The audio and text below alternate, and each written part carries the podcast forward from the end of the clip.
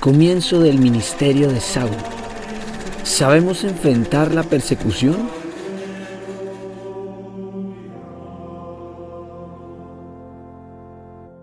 En este capítulo hablamos sobre la banalización del mal, la caída de Roe versus Wade y muchas cosas más. Acompáñanos a vivir la palabra de Dios. Hola, hoy estamos con Juliana Villegas, Antonio Torres, María Paula Gallegos. El comienzo del ministerio de, de Pablo, Saulo Pablo el comienzo de su ministerio. Los puros primeros días. Miremos a ver qué va a pasar. Llegamos hasta el 22, sí. Capítulo 90, versículo 23. Pasados muchos días, los judíos resolvieron el consejo matarle, pero sus acechanzas llegaron a conocimiento de Saulo y ellos guardaban las puertas de día y noche para matarle. Entonces los discípulos tomándole de noche, le bajaron por el muro, descolgándole en una canasta. ¿Están en qué ciudad? ¿En Damasco? En Damasco. Están en Damasco. Saulo estuvo por algunos días con los discípulos que estaban en Damasco, en el versículo 19. Eh, sí. los judíos que moraban en Damasco, por la sinagoga de Damasco, estaban predicando, predicaban en las sinagogas. Eh, Pablo no se para en una esquina a predicar. Pablo predica en las sinagogas. Es como su meta, su objetivo en este momento todavía. Solo después, ante el rechazo de los judíos, se van a abrir a la predicación de los gentiles. Por el momento todavía se considera que Jesús vino a llamar fue a los judíos. Es el rey de los judíos. Este es su rey. Y ellos deciden matar a Pablo, así como mataron a Jesús. Pues, ¿qué más? Niños, si uno se entrega de verdad al camino, Si uno va al mundo a anunciar a Jesús, ¿acaso no debe esperar lo mismo que le dieron a Jesús, a Esteban, a Pablo y a todos sus apóstoles? Rechazo, persecución. Decía yo en algún video, en un corto de esos, que una de las señales, no, no del todo, pero una de las señales de que uno está en el camino que es, es la persecución. Porque el mundo va a rechazar lo que no es suyo, porque si el mundo es regido, regentado, dirigido, si esta hipnosis que llamamos mundo y que nos atrae, como el azúcar para las moscas, es una trampa de Satanás para dormirnos y llevarnos dormidos hacia nuestra destrucción. Al que se lo ponga, lo va a perseguir. Por eso yo diría, ojo con esos grandes éxitos en televisión y en todas esas cosas. Ojo cuando el mundo aplaude, cuando el mundo lo aplaude y lo halaga uno. Ojo eso no es propiamente lo que hicieron, que hizo el mundo con los profetas, con Jesús, con los apóstoles, con los discípulos. Claro, es mucho más rico tener muchos amigos. Como decía la canción de Roberto Carlos, que le cantaron al Papa Juan Pablo II cuando estuvo en Colombia. Yo quiero tener un millón de amigos y así más fuerte poder cantar. Ese era el sueño nuestro en el comienzo de este camino del año 75. Ese era el sueño. Esa canción la cantábamos. Y nos llenábamos de esa fuerza, de esa ilusión. Yo quiero tener un millón de amigos y así más fuerte poder cantar. Y soñábamos con la conversión de todo el mundo. Soñábamos con que toda la gente descubriera a Jesús como nosotros lo descubrimos y abrían las puertas a Jesús y a los seguidores y todos cantábamos, yo quiero tener un millón de amigos, tú quieres ser mi amigo. Tú conoces a Jesús, yo conozco a Jesús. Y así más fuerte poder cantar. Pero no es así. En realidad, yo diría que la verdadera iglesia se parece más a lo que vemos aquí al final de estos dos versículos, al versículo 25. Tomándole de noche le bajaron por el muro, descuidándole en una canasta. Se parece más a la iglesia de noche, a una iglesia clandestina, a una iglesia perseguida. ¿Qué opinan, Juliana?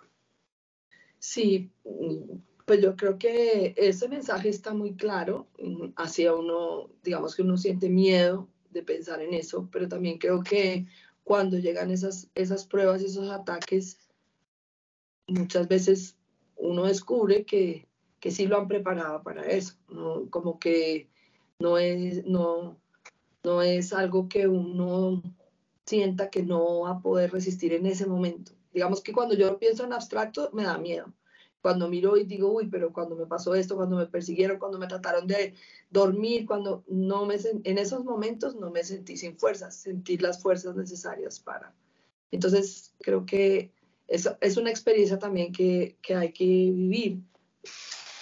Y, y, sí, no podemos esperar que nos van a hacer fiesta nosotros si al mismo Señor lo mataron en una cruz.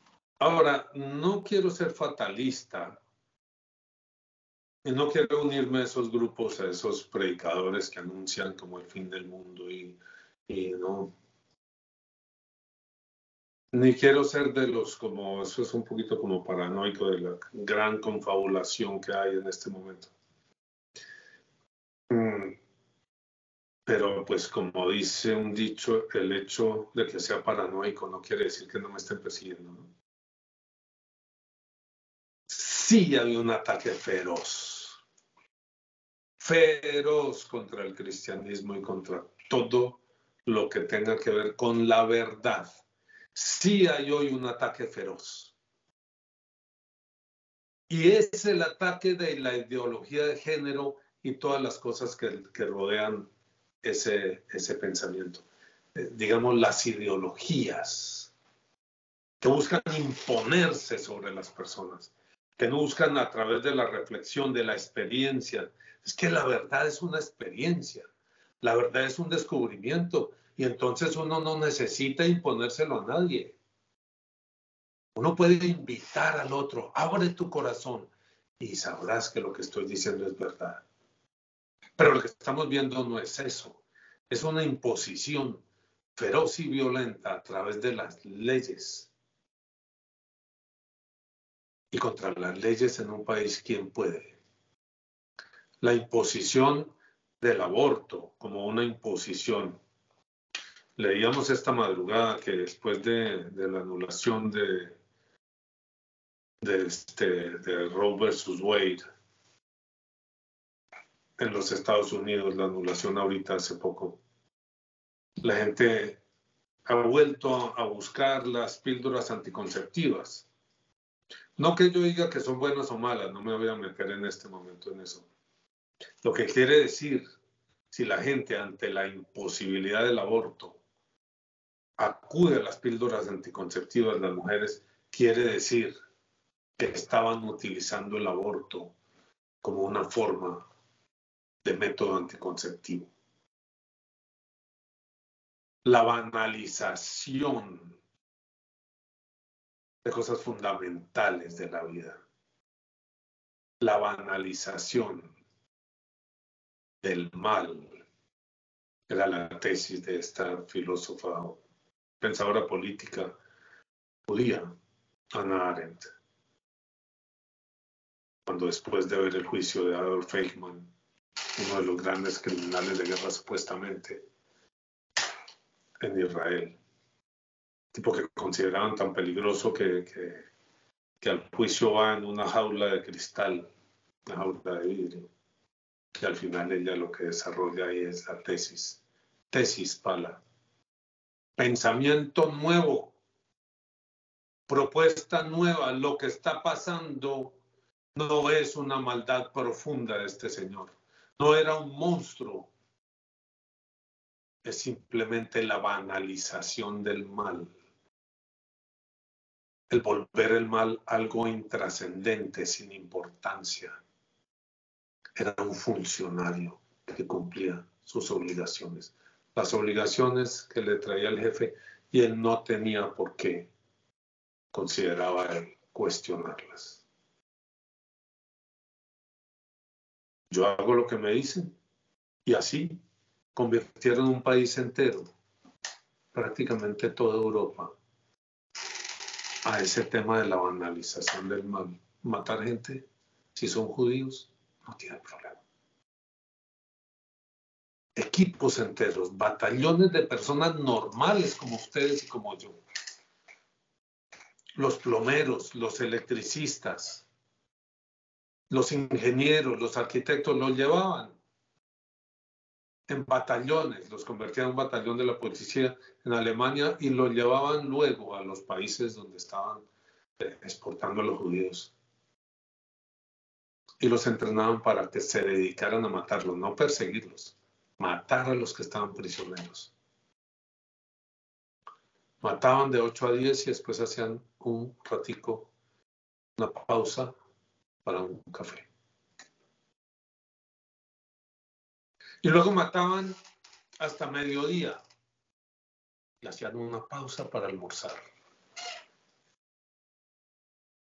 ¿Y mataban cómo? Se paraban con un fusil. Y los judíos iban pasando frente a ellos y ellos disparaban en la cabeza. Les enseñaban así, no porque salpican los sesos. La banalización del mal. Y esas personas después regresaron a sus casas. Mataban niños, sí. Bebé, una mujer embarazada, todo lo que a uno le da más impresión. Y después regresaron a sus casas, con sus familias, con sus hijos, a seguir la vida normal. Ni siquiera con asco de lo que hicieron, ¿no? Era normal era la banalización del mal. Y lo que estamos viendo ahorita es eso. El interrumpir el embarazo, el solo nombre lo que hace es convertir un crimen en algo banal. No es un aborto porque ese nombre es feo. Por eso no dicen aborto. Las feministas de la cuarta ola o la tercera, no sé cuál.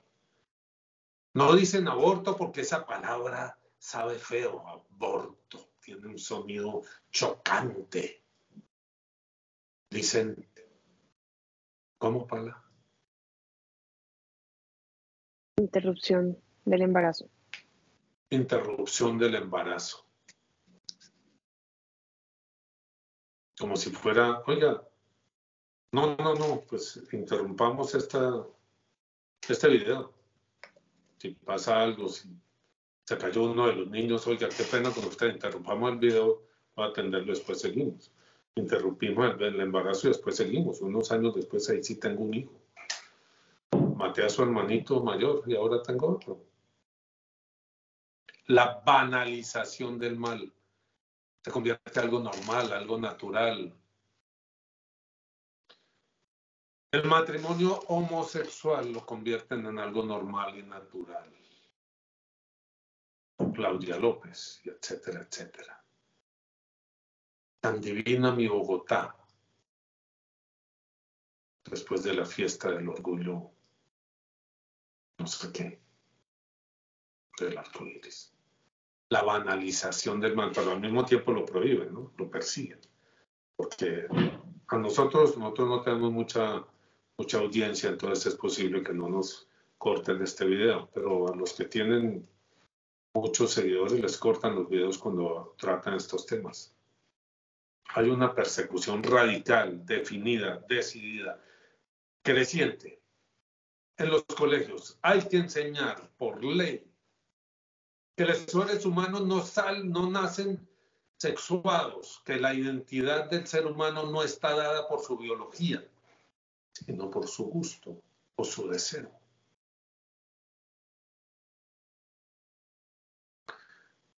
Yo aprendí cuando era chiquito que para saber si un niño era niño o niña había que levantarle la cobijita, mirarle los patines. Si eran azules era niño y si eran rosaditos era niña, los patincitos, los pies. Pero parece que eso ya no funciona. Me imagino que ahora los patines son color arco iris. Para que él decida cuando crezca y los médicos hagan plata echando tijeras, cortando, destruyendo, matando personas que después no se van a poder recuperar. Y el que después se da cuenta del horror que hizo, no hay manera de regresarlo. Puede suspender las hormonas, que lo han deformado. Pero lo que contar, cortaron no lo puede recuperar. Por cantidades, como el video que me, el documental que me contaban ustedes hasta mañana en noche. El mal hoy en día ataca ferozmente y ataca a las iglesias y ataca a la Iglesia Católica. Y ya hay países donde no se puede ser católico tranquilamente. Y hay países donde predicar el Evangelio a los que no son católicos es un delito en China. Creo que en la India también. Predicarle, invitar a los que no son católicos, a los que no son cristianos, porque en esos países no distinguen entre católico y protestante, ¿no? A la hora de meterlo a la cárcel, no es que yo soy católico, pues para la cárcel. Es que yo soy protestante, esto es lo mismo, eso no distingue, son los mismos. En el fondo, en el fondo somos lo mismo. En el fondo somos lo mismo. Los que creen en Jesús los que creen, los que creen, los que creen en Jesús, los que caminan de la mano de Jesús, los que recorren el camino de Jesús. ¿Qué opinas, Juliana? La persecución y la banalización del mal. Sí, pues realmente me parece que lo has expuesto muy bien. No, no, para lo que ya dije, no veo mucho que agregar. Yo está muy claro. Palita. Sí, pues es que es, digamos que mm, de lo que usted decía me quedó sonando un poco el, uso de cómo van manejando las palabras para ir desviando a la gente a ver lo que, lo que está pasando, ¿no? Entonces la interrupción le, da a uno tranquilidad de que no está uno haciendo un acto maligno, que no estoy interrumpiendo algo con el aborto, ¿no? Y, y, así, o sea, como que van cambiando la manera de hablar para que uno no, no se sienta mal y vaya cogiendo otros caminos. Sí. Y mire, yo creo, para en eso que usted está diciendo ahí, hay mucho más de fondo. Yo creo que la búsqueda tan decidida, es decir, en, un mundo donde nadie quiere casarse, las parejas heterosexuales ya no se casan, ya mis sobrinos no se casan, este se fue a vivir y este está montando casa porque está viviendo con la novia. Y aquel, y aquel, y aquel, y aquel, y aquí también. Y los únicos que se quieren casar son los homosexuales. ¿Y por qué? Porque quieren legalizar el asunto. No porque eso les dé ventajas a nivel de herencias les dé ventajas a nivel de, cuestiones de salud y etcétera. Eso se puede lograr de otras formas. Es simplemente para banalizar algo que está mal. Hoy en día se habla de pornografía. Pero ¿qué es la pornografía? Cuando hablan de pornografía, ¿a qué se refieren? ¿A imágenes eh, sexualmente explícitas? ¿A imágenes de mujeres o de hombres desnudos? ¿A, imágenes de hombres o mujeres teniendo relaciones sexuales? ¿O a qué se refieren cuando hablan de pornografía? A, todo lo que incita a, las personas visual y auditivamente a a tener comportamientos sexuales fuera del lugar. Se ríe. De se ríe de su mamita porque su mamita es ingenua. Ella va a llegar a viejita como yo, ingenua. Gullible, dice en inglés. ¿Sí? Gullible. No, ¿a qué se refiere, Pala? Pues es a lo que se genera al ver la, la pornografía, que es la masturbación. El, a lo que las personas. a lo que se usa, para lo que se usa. Uno no ve pornografía como quien ve una película. ¿Hay, habrá una peliculita ahí pornográfica? Es que ya me tiene, claro, uno ve películas y películas con los niños, películas familiares para los domingos, eso es dificilísimo. Todas son malísimas. Hay una producción, pero millones de películas para niños, todas malísimas, a ellos les encanta. Yo no, oiga, no habrá una. Tanto que aquí yo, yo puse de norma que yo veo películas con ellos. Entonces Mariana, que siempre está ahí seis años, pero esto es ¿no? Entonces, vemos una contigo y una sin ti. Porque ella sabe que yo esas vainas de princesa y esa vaina no me las aguanto. ¿Sí? Entonces hay dos tipos de películas. Una que ella estoy aguantando verla conmigo y otra que me tocaría aguantarme, pero yo paso ahí a Tatiana. Vaya usted ve esa. ¿Sí? La pornografía, digamos, es como películas para mayores, como ver películas que tienen escenas fuertes, pero que son interesantes.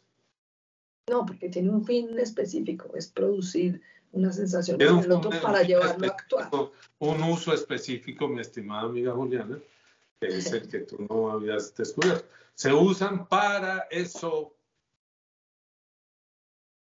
Y claro, pues si la persona las ve solo, que es la mayor parte de las veces, yo creo que tiene un cierto uso, una relación sexual.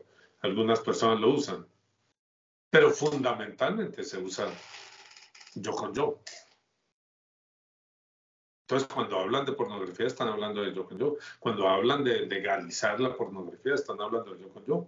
Cuando hablan de que eso está bien y que eso es bueno y que, y que es un desahogo emocional, cuando los psicólogos salen en el periódico diciendo que eso está bueno, están diciendo eso. ¿Sí? Banalizando la destrucción de las personas porque eso va destruyendo a la persona por dentro. Cuando se ofrecen en, en las, eh, en los eh, canales de YouTube y esas cosas, eh, en los blogs, objetos de juego sexual de ese tipo, pues obviamente están promoviendo eso. Y lo promueven de frente. Ya se legalizó, ahora lo podemos promover. Mira, haga así, haga así. La alcaldía de Medellín lo promueve de frente. Con publicidad pagada por el Estado. Promueven la masturbación. La banalización del mal ya es algo que es intrascendente. Ay, pues sí, en unos días. Pues no hay películas. Veamos una vez, ¿cómo se llama esa niña? ¿cómo Claro que alguien que, que, veía una película de ese, yo no sé quién era, me decía, decía, pero ahí no hay película, ahí no hay tema, ahí no pasa nada. Pues claro, una película que lo único que pasa es eso, lo único que busca mostrar es eso, no tiene un hilo, no tiene una trama, no hay intriga, no hay nada, no hay intriga. Ni siquiera es la intriga de si el niño y la niña terminan teniendo cosas porque de entrada se sabe. La banalización del mal es el ataque feroz. Pero el ataque que una vez que entra, empieza a perseguir, a perseguir a todo el que piense distinto. A todo el que no se someta 24 minutos. Entonces nos toca proponer, y con esto dejo este tema ahorita, nos toca proponer una especie de iglesia clandestina como la de Pablo que sale por la muralla, para ser fieles a la verdad, para ser fieles a Jesús a pesar de la persecución. Tendremos que ir recogiendo personas una por una, a los que en espíritu y en verdad sean fieles al Señor. Muy bien, el Señor los bendiga a todos. Una iglesia fiel a Jesús, más allá de las apariencias, más allá de los aplausos del mundo, más allá de la esclavitud de los likes. Más allá de la esclavitud de los likes está la verdad. No todo lo que brilla es oro, no todo tiene millones de seguidores, de suscriptores es bueno. Échenle ojo a lo que ven, échenle ojo a lo que piensan, échenle ojo a esta invasión que va destruyéndonos y destruyendo a nuestros hijos. Palita, invite a, lo de los likes. Los invitamos a que se suscriban al canal, que, los que no lo han hecho, a veces ven los videos pero no se suscriben. Entonces, para que se suscriban, toquen la campanita, así les llegan notificaciones y le den like si les gustó y comentarios. La, les dejo esa inquietud, la banalización del mal, la persecución de los verdaderos cristianos. Verdaderos cristianos siempre han sido, siempre serán perseguidos. ¿Qué recibiremos nosotros, Señor, a cambio de seguirte? El ciento por uno de lo que tenían con persecuciones. Si no hay persecución, no creo que esté siendo fiel al Señor. El Señor los bendiga a todos. El Señor les dé un feliz día, tarde, noche, según la hora en que nos vean. Estoy levantando el velo, Juliana Villegas, María Paula Gallegos, Antonio Torres. En nombre Padre, del Hijo y del Espíritu Santo. Amén. Si te gusta el video, no te olvides de suscribirte. Toca la campanita, compártelo con tus amigos y dale like.